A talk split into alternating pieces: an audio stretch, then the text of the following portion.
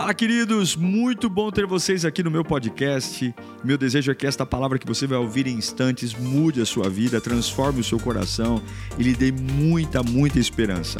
Eu desejo a você um bom sermão. Que Deus te abençoe.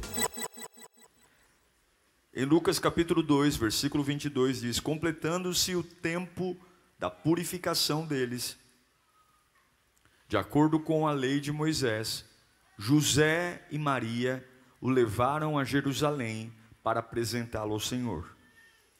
Como está escrito na lei do Senhor, todo primogênito do sexo masculino será consagrado ao Senhor. Agora vamos ao versículo 36 do mesmo capítulo, Lucas 2:36. Estava ali a profetisa Ana, filha de Fanuel, da tribo de Azer, era muito idosa e tinha vivido com seu marido sete anos depois de se casar. E então permanecera viúva até a idade de 84 anos. Nunca deixava o templo. Adorava a Deus, jejuando e orando de dia e noite. Curve sua cabeça. Pai querido, nós temos mais uma semana iniciada, estamos num mês novo, mês de novembro, e nós precisamos tanto de Ti, Senhor. O ano já está se findando, mas os desafios estão aí e nós não queremos andar com a nossa própria mente, com as nossas próprias ideias. Sopra sobre nós, Espírito Santo. Venha como fogo nesta manhã, incendeia o nosso coração eu te peço isso em nome de Jesus. Amém. E graças a Deus. Eu vou pregar sobre uma mulher chamada Ana, mas não é a Ana famosa. A famosa é a mãe do profeta Samuel, aquela que era estéril. Esta Ana, ela só aparece na Bíblia uma única vez em três versículos, que são exatamente o que acabamos de ler, Lucas 2, do 36 ao 38.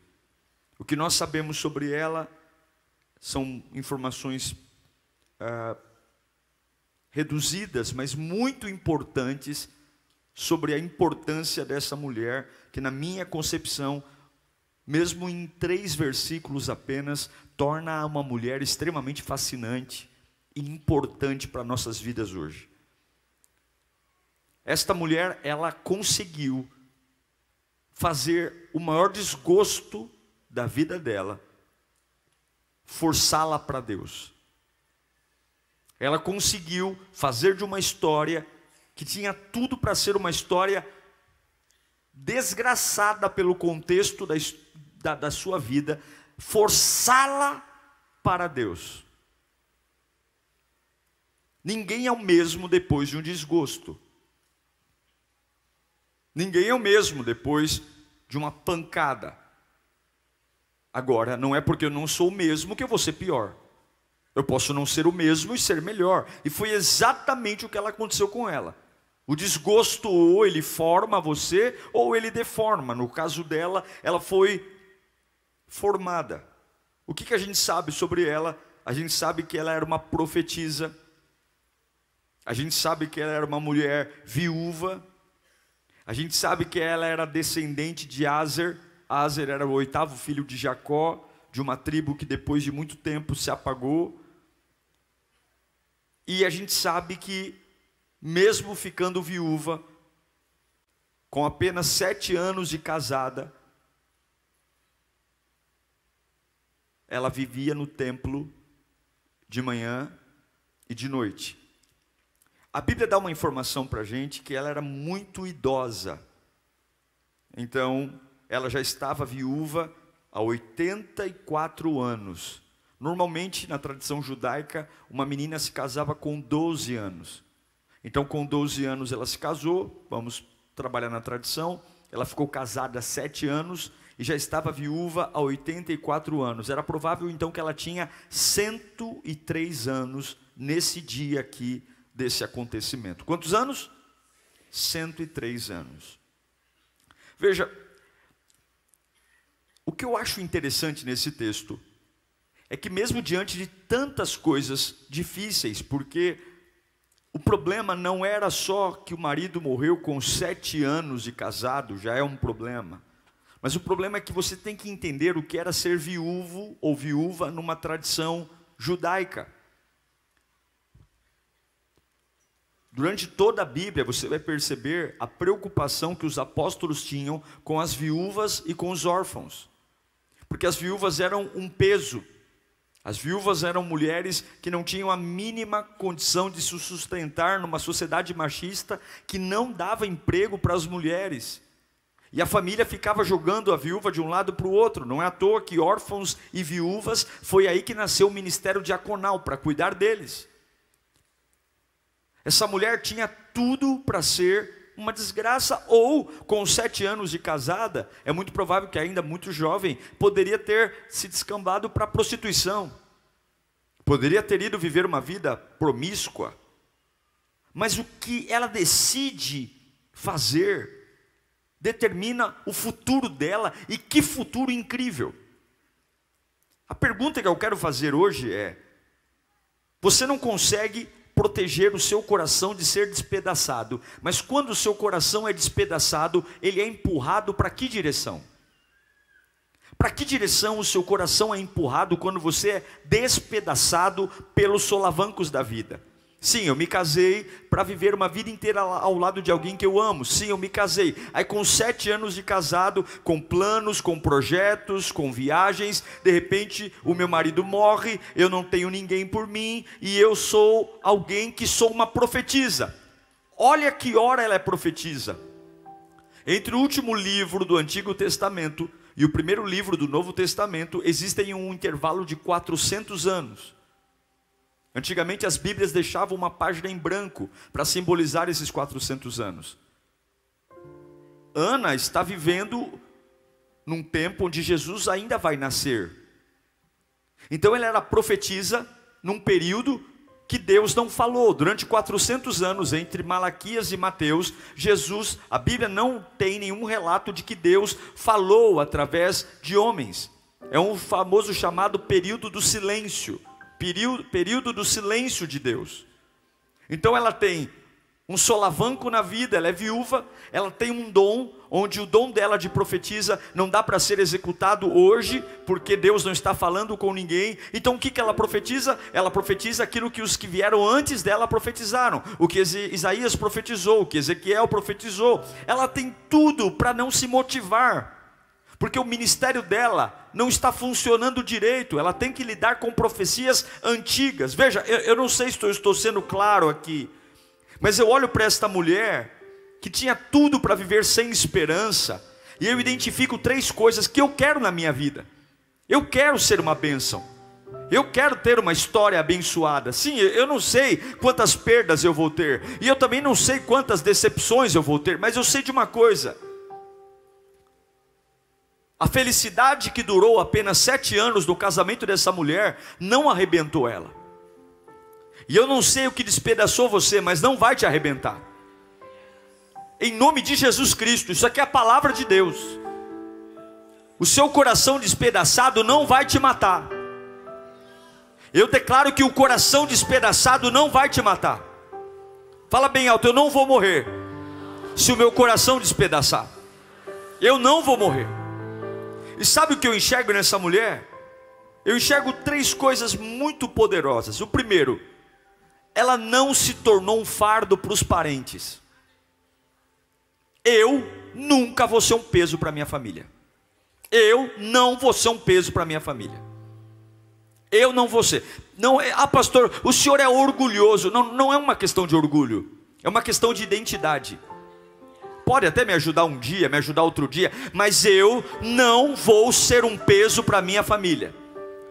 A Bíblia diz que essa mulher não saiu da casa de Deus, ela viveu no tempo onde ela foi viúva, apenas com sete anos, com sete anos de casamento. Raros são os casamentos que já construíram patrimônio. Com sete anos de casamento, o casal ainda está se estabilizando, ainda está tentando alguns saírem do aluguel para ir para casa própria. Com sete anos de casamento, ainda ninguém deixou um legado valioso, é pouco tempo, mas eu não vejo nenhuma menção dizendo que ela foi morar de favor na casa de alguém, que ela foi pedir ajuda para alguém veja, eu não estou dizendo que você não precisa receber ajuda, eu estou falando de gente que além de receber ajuda, aprende a ter uma cultura de ser ajudado o tempo todo. Você não vai ser dependente da sua família, seja qual for o desgosto que você vai passar. Fale bem alto, eu não vou ser um fardo para os meus parentes, eu não vou ser um fardo para minha família. Eu não vou ser, você não sei, mas eu não vou ser, e você? Eu não vou ser, eu não posso ser. Podem me ajudar um período, mas eu não vou ser. Eu não vou estragar a vida de ninguém da minha família. Eu não vou destruir a felicidade de ninguém. Eu não vou deixar os meus processos serem processos dos outros. Os meus processos são processos meus. A salvação é individual, os processos de Deus são individual, e eu não vou parar a felicidade da minha família para ficar todo mundo chorando porque eu simplesmente estou em crise existencial. Se aprove Deus recolher meu marido com sete anos de casamento, eu não estou entendendo nada, mas eu sirvo um Deus que não falho e tem promessas muito maiores do que as perdas que eu estou tendo. É tudo uma questão de olhar. Se você olhar para as perdas, você morre. Se você olhar para as promessas, você vai perceber que as peças do tabuleiro mudam, mas mas o Deus que está sentado no trono, ele não falha. Eu vou secar as minhas lágrimas, eu vou secar as minhas lágrimas, e eu vou dizer: eu vou trabalhar, eu vou fazer o que eu posso, mas eu não vou ser um encosto na vida de ninguém. Eu não vou ser encosto na vida de ninguém. Eu não vou ser. O que tem de gente que se aproveita das perdas para virar sanguessuga dos outros, não está escrito no, jubi, no gibi. O que tem de gente que se vale da dor para dizer: fica comigo, cuida de mim, não me deixa, e os outros têm que parar de viver para viver pagiando o outro. Para com isso, para com isso, cresça, cresça, desenvolva. Pare de se ver como uma vítima, como um coitado eu vejo uma mulher aqui que perdeu o marido com, com sete anos de casada e agora tem 103 anos e ela está lá na igreja falando das promessas de Deus, num tempo de silêncio, falando do Messias, falando que um dia vai vir um Salvador que vai livrar o homem do pecado. Ela não está lá dizendo, ai, alguém pode, alguém pode me dar uma atenção, ninguém olha na minha cara nessa igreja, depois de tudo que eu passei, as pessoas tinham que ter um pouco mais de paciência comigo, quando você se embebeda pelas suas suas perdas, você se torna um murmurador, mas quando você se embriaga do Espírito Santo, de você fluem rios de águas vivas. Eu sinto muito pelas minhas perdas, eu tenho lágrimas que eu carrego dentro de mim, que estão aqui dentro. Eu sinto muito porque eu tenho cicatrizes, mas o que são minhas cicatrizes perto de um Deus que me ama e que cuida de mim? Sabe outra coisa que eu vejo nessa mulher? Além dela não se tornar um fardo para ninguém, ela não se tornou solitária. Se tem um lugar que tem gente, é dentro de igreja. Ela foi para a igreja. A Bíblia diz que ela estava na igreja de manhã, de tarde e de noite. Ela ia para o ciclo de oração. Ela ia para os jovens. Ela estava lá, no meio do povo. Ela não foi culpar o mundo pelas suas dores. Já viu pessoas que ficam sangrando em cima de gente que não cortou? Ninguém tem nada a ver com as suas perdas, mas agora você passa a odiar o mundo. Todo mundo é culpado. Todo mundo agora tem que aguentar grosseria, porque eu sou infeliz. Todo mundo agora tem que ficar suportando respostinha torta, porque você é o doente. Ah, ele é o doente da família. Ele é o doente, então aceita. Ele é, normalmente uma vez por semana ele quebra um copo, ele quebra um prato, uma vez por semana ele esmurra a parede, uma vez por semana ele quebra uma televisão, mas assim, gente, não fala nada não, porque ele é um doente. Então se é um doente interna. Se é um doente interna. Ou então manda pagar boleto. Porque tem muita gente que quando começar a pagar uns boletos vai parar de ficar doente. Se tem uma coisa que sara é pagar boleto. Teu filho está rebelde, manda ele pagar um boletinho de água e luz, telefone. Viu? Ai, pai, aqui em casa, então esse mês aqui você vai pagar a internet, você vai pagar a água e a luz. Você vai ver se a bola não baixa na hora. Se tem uma coisa que sara é pagar boleto. Paga boleto que você vê se não amadurece.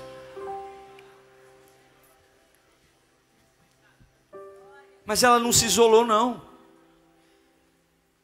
Ela não teve medo das perguntas. Ai, pastor, eu não vou para a igreja, porque e se ficarem perguntando porque eu estou viúva? E não é verdade que você está viúva? Eu não quero que toquem no assunto. Eu, eu vou me isolar um pouco, porque as pessoas ficam perguntando. E daí se perguntar? E daí? É a sua vida. É a sua vida. Você terminou um namoro? Você terminou um namoro. Aí se verem eu perto dele e perguntar, se verem vocês falam, eu terminei o namoro com aquele traste, graças a Deus. Graças a Deus, o Espírito Santo está sobre mim. Estou liberto, graças ao Espírito Santo. E cuida da sua vida, viu, meu irmão? E vai lavar uma louça, vai parafusar uma pia, que você está cheio de tempo. A questão é, ela não se isolou. O seu desgosto vai tentar isolar você. Satanás vai tentar colocar você num quarto escuro. Essa mulher perdeu o marido com sete anos de casada, numa sociedade que dizia para ela: agora você vai se prostituir, porque você não vale nada. E ela foi correu para a comunhão com Deus. Você não pode deixar seus desgostos e seu coração partido arrebentar você. Esteja no meio de gente curada, esteja no meio de um lugar onde você vai ouvir a palavra de Deus. Você não tem noção do quanto eu estou pregando aqui, o quanto Deus está mexendo dentro de você. Você não tem noção do quanto eu estou pregando aqui, enquanto o Espírito Santo está ajustando. Nem tudo que Deus faz em você você se dá conta, mas ela está na igreja, ela está na igreja, ela está na igreja, ela está buscando para onde você corre quando as coisas não funcionam, para onde você corre quando não funciona funciona. Sabe outra coisa que eu vejo na vida dessa mulher? Ela não se refugia no passado. Você não vê, sabe o que ela fala? Ela fala sobre as promessas do Messias. Ela fala, ela é uma profetisa num tempo de silêncio, e o que ela fala é que há uma esperança, que vai vir um Salvador, que vai vir alguém que vai livrar os homem, o homem do sofrimento, e ela fala disso, ela não se refugia no passado, ela não fica contando uma história que explica tudo, mas não resolve nada, ela não fica definhando no meio da, da dos abutres, ela não fica como Rispa, a mulher de Saul, que se nega a sepultar o que morreu, não, ela fala do futuro, é o que Paulo fala, uma coisa eu faço, eu esqueço das coisas coisas que ficaram para trás e eu avanço. Reunião ruim é reunião de falar do que aconteceu. Eu quero reunião de falar do futuro. Eu quero uma casa de futuro. Eu quero uma fé de futuro. Ah, campanela, eu nem lembro da campanela mais. Eu sinto muito. Algumas vezes eu lembro quando eu estou vendo foto no Facebook. Eu estou olhando para a ampliação da igreja. Eu estou olhando para as famílias que vão chegar. Mas e aquele que foi embora? Eu não tenho compromisso com quem foi embora. Eu tenho compromisso com quem está aqui. Eu tenho compromisso com quem quer andar comigo. Eu tenho compromisso compromisso com quem quer olhar para frente. Jesus disse: Tome a sua cruz e siga-me. Mas eu tenho que enterrar meu parente. Deixe que os mortos enterrem seus mortos. Mas eu quero me despedir do meu pai. Olha, se você não amar a mim mais do que teu pai, tua mãe, teu irmão, você não é digno de ser meu discípulo. Eu não sei se você está entendendo, mas você não pode controlar as perdas. Eu sinto muito pelo que aconteceu na sua família. Eu sinto muito pelo que aconteceu no seu trabalho. Eu sinto muito por você não ter tido as coisas do tempo que você queria queria, mas nada disso muda o fato que Deus é perfeito, que Deus é fiel, que Deus é poderoso e que Ele ama você. E eu não vou falar do que Deus está encerrando. Se Deus está encerrando, eu também vou encerrar. Se Deus está fechando, eu também vou fechar. Se Deus está virando uma página, eu também vou virar, porque entre a minha cabeça e o que Deus diz, eu fico com o que Deus diz. Eu não vou morrer no desgosto desgosto. Eu não vou morrer no desgosto. Levanta as mãos bem alto e diga: Eu não vou morrer de desgosto. Não é fácil, mas eu não vou morrer de desgosto. Nem sempre é legal, mas eu não vou morrer de desgosto. Nem sempre eu estou tranquilo, mas eu não vou morrer de desgosto. Eu não vou. Eu não vou. Você sabe o que, que cura a ferida? Você estar conscientemente na presença de Deus. Conscientemente eu estou na presença de Deus. Coisas mal resolvidas, mas eu estou na presença de Deus. O coração está em pânico, mas eu estou na presença de Deus. Presença de Deus, porque Deus não busca heróis. Deus busca pessoas disponíveis. Deus não busca titãs da fé. Deus não busca. Deus busca pessoas disponíveis que algumas vezes estão fragilizadas, mas disponíveis. Disponíveis. A Bíblia diz no versículo 37 de Lucas 2: Não deixava o templo. Ela não deixava o templo, porque talvez se ela deixasse o templo, a dor iria gritar. Talvez se ela se afastasse de Deus, o passado iria engoli-la. Ela não deixava o templo, porque quem sabe o buraco da alma sabe o quanto tem que buscar Deus. Quando você sabe os fantasmas que te rodeiam, você sabe que não pode perder tempo. Você sabe o que está rodeando a sua cabeça, e você não pode cochilar, você não pode. É, Ana não é uma heroína, Ana não é uma mulher diferente de mim, de você. Ana não fazia parte da elite sacerdotal. Ana, se tivesse aqui, não teria nenhum cargo muito alto. Ana não tinha nada, ela não está na genealogia de nenhum rei rei, ela não está na genealogia de nenhum sacerdote, a tribo que ela é da genealogia nem existe mais, parou de existir. O seu pai é o Fanuel, é um personagem totalmente desconhecido da história. Ela simplesmente estará entre as tribos perdidas, é uma viúva velha de 103 anos, mas que não teve a dor, o desgosto como destruição. Se você vai a Israel, não tem nenhum memorial sobre ela.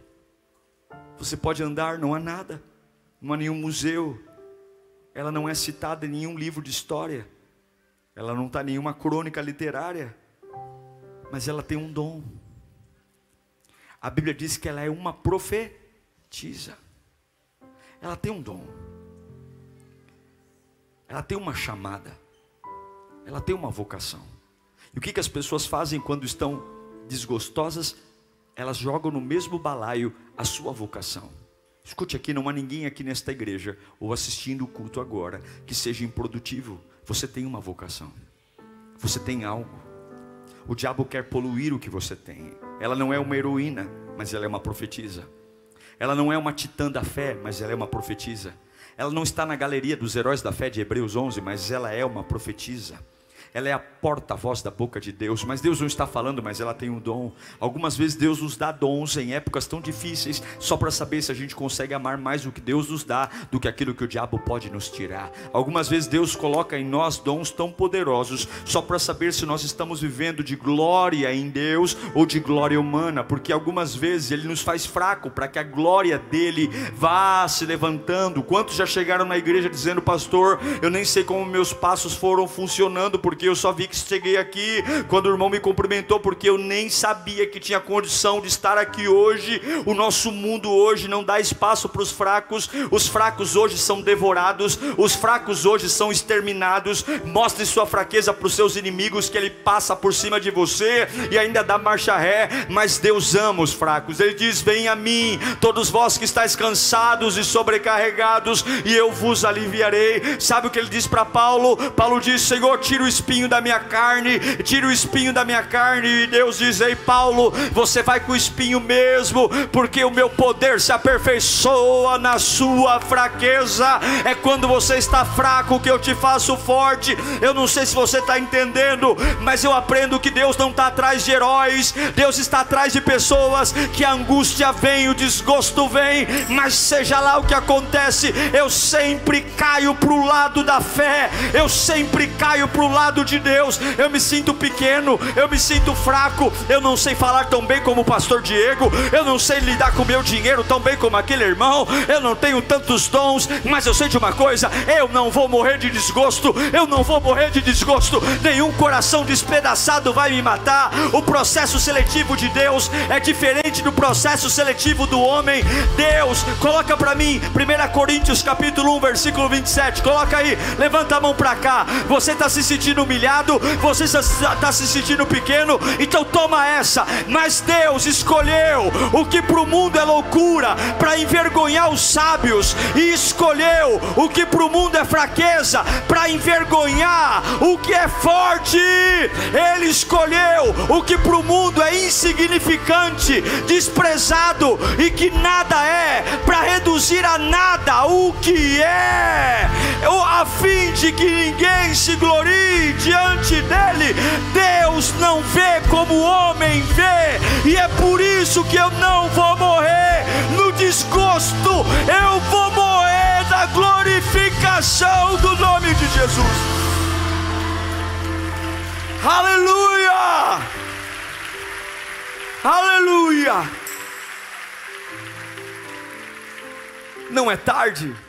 Se você perdeu alguém que você ama, se você perdeu um emprego que você ama, se você perdeu um ministério, se você perdeu e a gente fica ali todo enroscado dizendo, mas eu não quero começar do zero, mas eu não quero, a gente quer sempre um arame, um durepoque para tentar remendar, e você deveria fazer como Ana, eu não estou entendendo por que, que Deus permitiu com sete anos de casado o meu marido morrer, eu não estou entendendo por quê, mas eu não vou ser um peso para minha família, eu não vou me isolar e eu não vou falar do passado, eu vou falar do futuro, eu não vou ser um peso para minha família, eu não vou me isolar e eu não vou falar do passado, eu vou falar do futuro, eu não vou ser um peso para minha família, eu não vou me isolar, eu não vou falar do passado, eu vou falar do futuro. Eu não vou ser um peso para minha família, eu não vou me isolar, eu não vou falar do passado, eu vou falar do futuro. E qual é o futuro? O futuro é que um dia, um dia um Salvador vai aparecer, um dia um Salvador vai aparecer. Um dia, a Bíblia diz que ela falava disso de dia e de noite. Deus não tinha movimentos espirituais daquele tempo. Deus estava em silêncio. E o que que ela falava? Ela falava do que Isaías profetizou.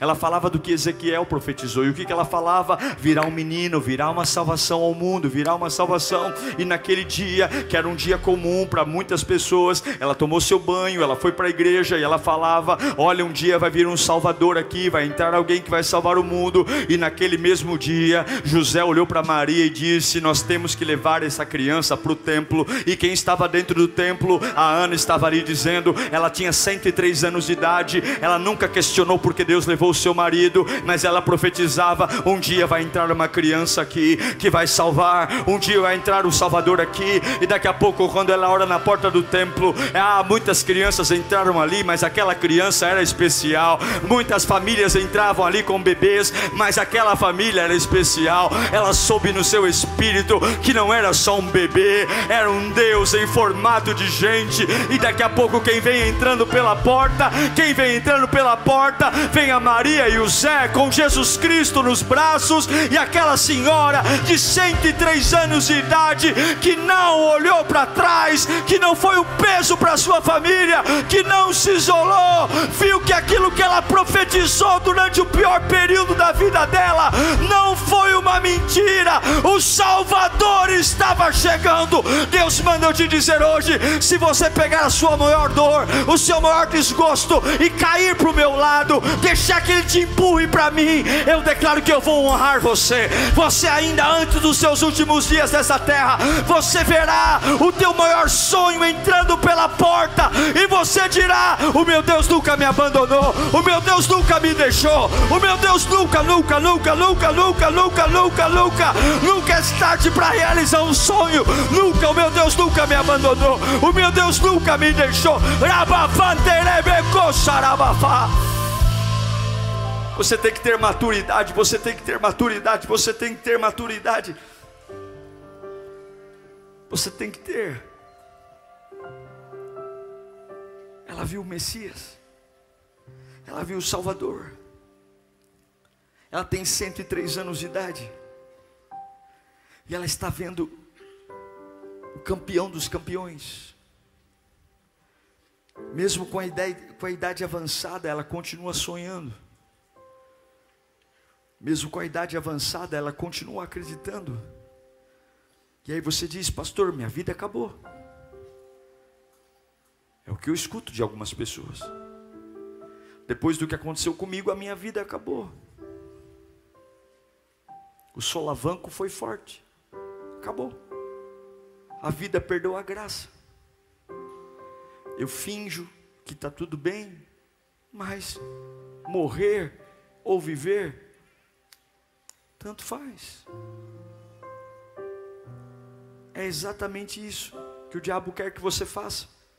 Que você pendure as chuteiras. Se você se aposente, que você pegue seu pijama. Tá velho? Pega seu pijama. Pega sua pantufa. E vai deitar, velho. Compre uma cadeira de balanço para você encerrar sua vida. E eu não estou falando só de velhos fisicamente, estou falando de velhos espiritualmente.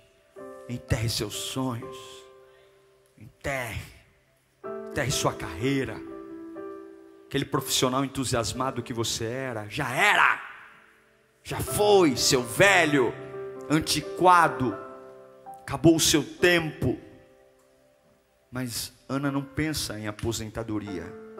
Ela tem um motivo tão nobre, tão digno, tão grandioso, que ela continua dia e noite em pé no templo. Olha, existe uma relação muito poderosa. Você está aí? Existe uma relação muito estreita entre constância e cumprimento de promessa.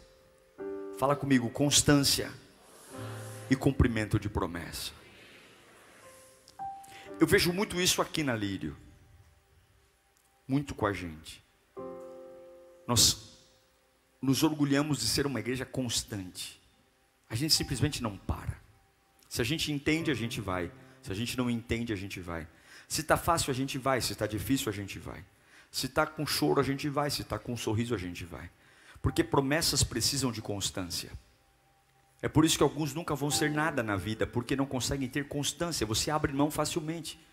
Você solta, você larga, você mede uh, uh, o dia de hoje como se ele, o dia de hoje determinasse alguma coisa. Então você começa um monte de coisa e não termina. Você começa vários empregos e não termina em nenhum. Você começa em várias igrejas. Tem gente aqui que congrega em três igrejas. Está aqui porque gosta, está na outra porque tem dó e está na outra porque a amiga chama. Tem pessoas que estão vindo aqui na Lírio, estão em duas igrejas desde 26 de janeiro. Não consegue sair da outra, não consegue vir para cá. Não tem raiz profunda em lugar nenhum. Não vai ser bênção lá porque está com a cabeça aqui, e não vai ser bênção aqui porque tem compromisso lá. E eu espero que você tome vergonha e decida onde você vai congregar. Decida. Porque igreja não é lugar de cliente, igreja é lugar de membro. Cliente a gente tem em shopping, igreja a gente tem membro. Eu só faço parte de um corpo de Cristo. Então eu crio meus filhos, eu ensino meus filhos, eu ensino a palavra, eu ouço meu pastor, eu pratico o que a palavra é pregada, eu dizimo na igreja que eu congrego, eu oferto na igreja que eu congrego, eu vou lugar de cliente é no cinema, é no shopping, na igreja eu sou membro. É a minha casa, é a minha igreja é o meu pastor. Constância. Fala comigo, constância. Coloca para mim o versículo 37, por favor. Olha o que diz o texto, parte B, para a gente orar. Lucas 2,37.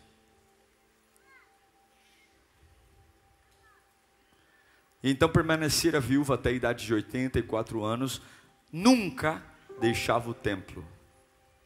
Nunca. Fala comigo, nunca. Em outras palavras, ela estava na igreja constantemente. E ela fazia o que? Orava e jejuava. Durante muito tempo, essa mulher esperou a chegada do Messias. E o Messias chegou.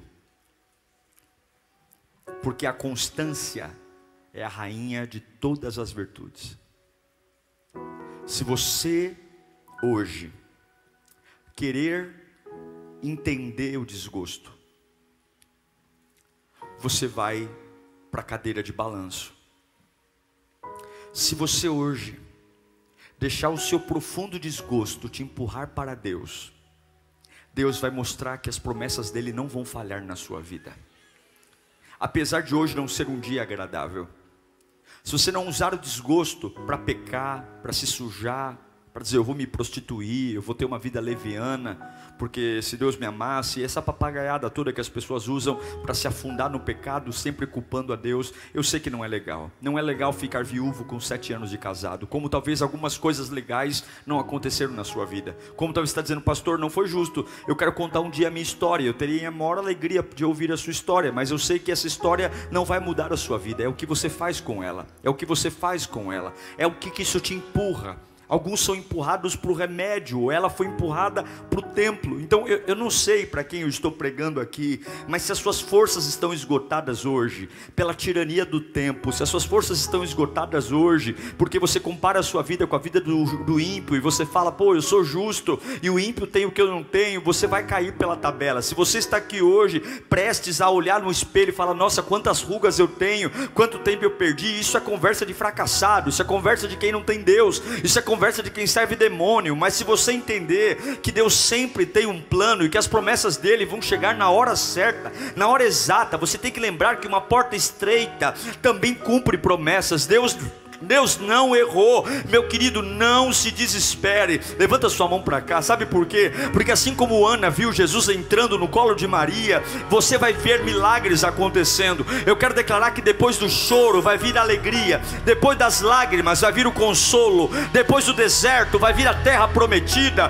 depois da humilhação vai vir a exaltação, depois da cruz vai vir a coroa, depois da prisão vai vir o trono, e depois de quase 103 anos de espera, você não vai morrer como uma velha ou um velho desgostoso, mas você vai morrer dizendo: Eu peguei a criança no colo, aquilo que eu profetizei durante 68 anos, eu vi. Deus não vai te deixar morrer na vergonha, Deus não vai te deixar morrer como um peso, ninguém vai ficar no teu velório dizendo: Graças a Deus esse peso morreu. As pessoas vão olhar e dizer: Ele tinha tudo para ser uma desgraça, mas ele olhou olhou para Cristo e foi uma bênção.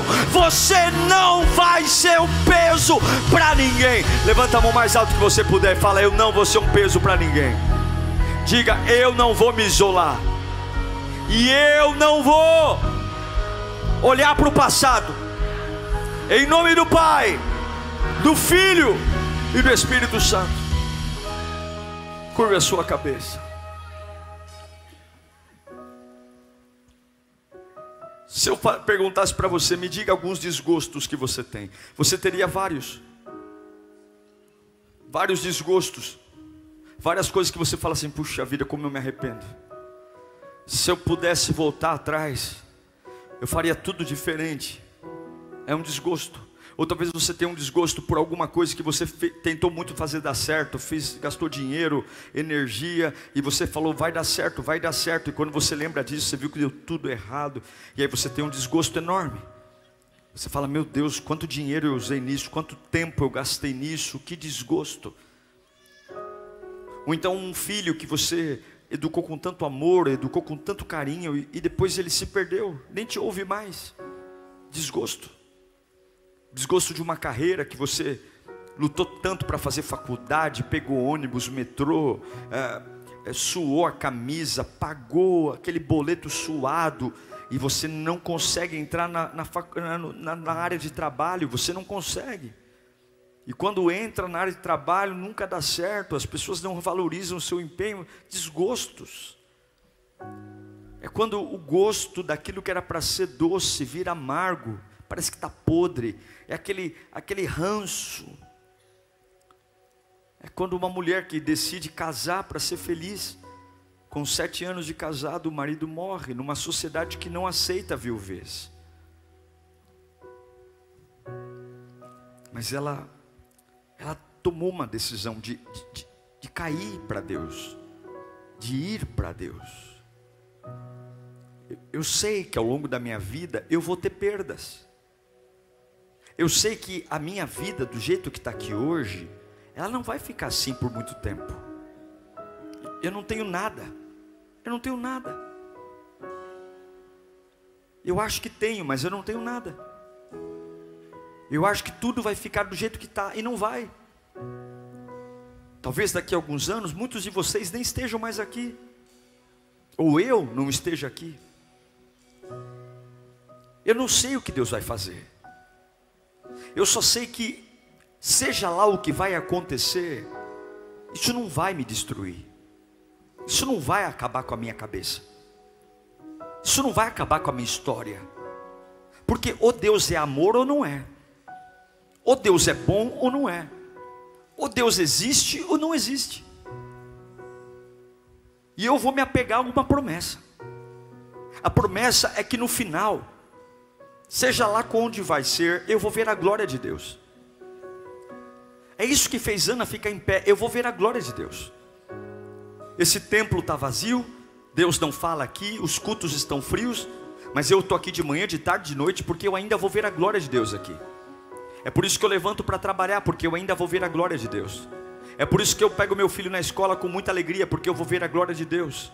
É por isso que eu chego em casa cansado, exausto, depois de um dia que só tomei bronca no trabalho e eu ainda sorrio. E as pessoas dizem: De onde você tira essa força? Porque eu tenho uma promessa. Qual é a promessa? Eu vou ver a glória de Deus. Eu tenho um compromisso com essa promessa. Eu vou ver a glória de Deus. Eu vou ver a glória de Deus. Eu não vou viver desgraça sobre desgraça. Eu vou viver de glória em glória. Então eu quero animar você hoje. Há uma promessa e eu quero ser profeta de Deus na sua vida. Você vai ver a glória de Deus se manifestar ainda nos lugares mais tristes da sua vida vida. Você não vai viver para esperar o pior. Você não vai viver para esperar a tragédia. Você não vai viver para esperar o câncer. Você não vai viver para esperar a morte. Você vai viver para esperar um dia Maria e José entrarem no colo com a glória de Deus nos braços. Você não vai viver para ver filho virar traficante. Você não vai viver para ver filho virar prostituto. Você não vai viver para ver sua casa se arrebentar. Você não vai viver para ver você sendo jogado às traças. Você vai viver viver, porque é de glória em glória, é vitória em vitória. Mas, pastor, o meu coração está despedaçado. Não ligue para aquilo que aconteceu, volte para Deus, porque você não vai ser um peso para ninguém. Hoje eu quero declarar que você que está deitado no colo de alguém, você que está sendo alguém que está sendo um peso para a tua família, Deus manda eu te dizer: levanta desse leito, volta a trabalhar, volta a sonhar. Eu tenho coisas reservadas para você. Para com essa conversa fiada, saia daí, não use a sua desgraça como colchão colchão. Não use a sua desgraça como um colchão. Eu não tenho dó de você, porque eu te dei o meu filho, e o meu filho derramou um sangue para que você seja livre. Então levanta desse colchão de desgraça. Eu pego você pela mão direita, eu ponho você em pé para bater nações. Eu pego você pela mão direita, eu vou me levantar, eu vou me levantar, eu vou me levantar hoje, eu vou me levantar agora, eu vou me levantar. Mas o que, que você tem para se levantar? Eu tenho o poder de Deus, eu estou me levantando, eu estou me levantando. Eu estou me levantando agora. É agora que eu estou me levantando. É agora que eu estou sentindo a glória de Deus na minha vida. É agora que eu estou me levantando. É agora que eu não vou morrer desgraçado. Eu não vou morrer desgostoso. Eu vou viver para esperar a glória. Eu vou trabalhar para esperar a glória. Eu vou viver para a glória. Eu vou me levantar. Eu vou me levantar. Vamos nos levantar. Vamos nos levantar porque Deus está nos levantando aqui. Vamos nos levantar. Eu vou me levantar. Eu vou me levantar. Eu vou me levantar. Eu vou me levantar. Eu vou me levantar, eu vou me levantar, eu vou me levantar, eu vou me levantar, eu vou me levantar, eu estou me levantando. No meio dessa crise, eu estou me levantando. No meio desse desemprego, eu estou me levantando. No meio desse falecimento, eu estou me levantando. Eu estou, porque eu tenho uma esperança, eu tenho uma promessa, eu tenho uma promessa, eu tenho. Vai terminar em glória, vai terminar em glória, vai terminar em glória, vai terminar em glória. Vai, vai, vai, vai, vai, Rabacotorobo sorebeanda lava xaraba. Rabacoterebeserebefa. Rabacotoroboso. Vai falando em línguas. Eu vou me levantar. Eu vou me levantar. Eu vou me levantar. Eu vou me levantar. Eu vou me levantar. Eu vou me levantar. Eu vou me levantar. Eu não vou morrer no desgosto. Eu vou me levantar. Ora baixa. Uau! Eu tenho certeza que Deus falou com você. Tenho certeza que depois desta palavra a sua vida não é mais a mesma. Peço que você também me acompanhe nas minhas redes sociais: Instagram, Facebook YouTube. Me siga em Diego Menin. Que Deus te abençoe.